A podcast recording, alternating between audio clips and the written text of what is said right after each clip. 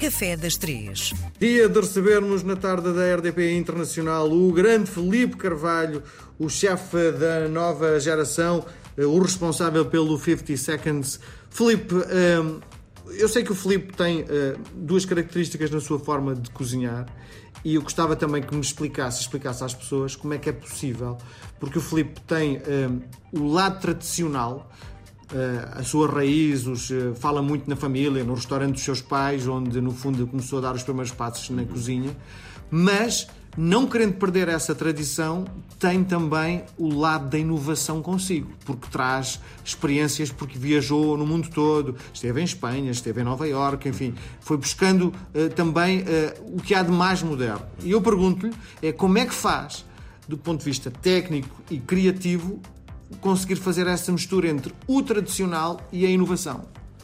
Para mim há uma frase muito importante que eu digo algumas vezes que é antes de fazer inovação há que conhecer a tradição que já um dia foi inovação, não é? Uhum. Então para mim é muito importante eu não perder as minhas raízes e quando digo isto, ou seja, nós quando cozinhamos, qual é o segredo de uma boa comida típica ou tradicional, se quisermos dizer assim? É um bom refogado, são os caldos, inevitavelmente as pessoas podem dizer, ah, mas eu não faço caldos, mas fizeram uma canja é um caldo de galinha, não é?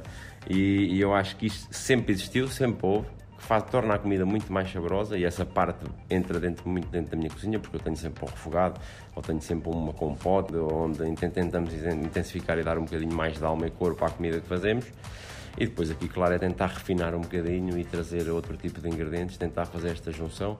Eu gosto muito de fazer a ligação terra e mar, isto para nós é, ou seja, como eu venho de Aveiros, o meu pai é de Celúrico de Bastos, terra e mar é uma coisa que inevitavelmente eu estou habituado a comer, não é? Que sempre há sempre uma mistura entre Aveiro e um bocadinho Celúrico, a gente mistura bastante.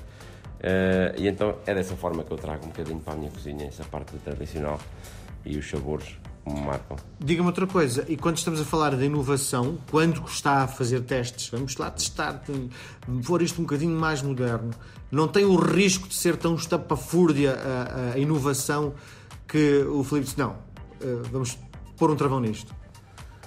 Por isso é que nós fazemos várias provas, ou seja, às vezes estamos uh, cerca de dois, três meses a fazer provas sobre um prato, uh, porque o prato não nos agrada, ou não está completamente redondo da forma que nós queremos, ou, não, ou seja, não está completo, e aí muitas vezes há pratos que ficam por caminho porque chegamos ali a um ponto em que não conseguimos uh, passar daquela fase de frustração já de não conseguir terminar, não conseguir encontrar o equilíbrio.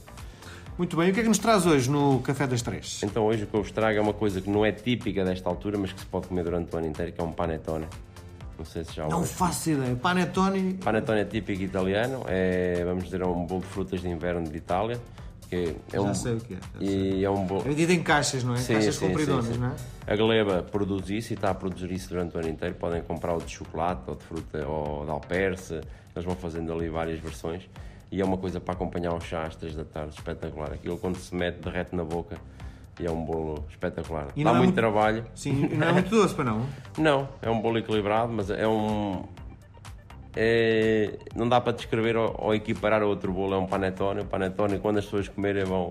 Qual a diferença entre um panetone e um bolo inglês?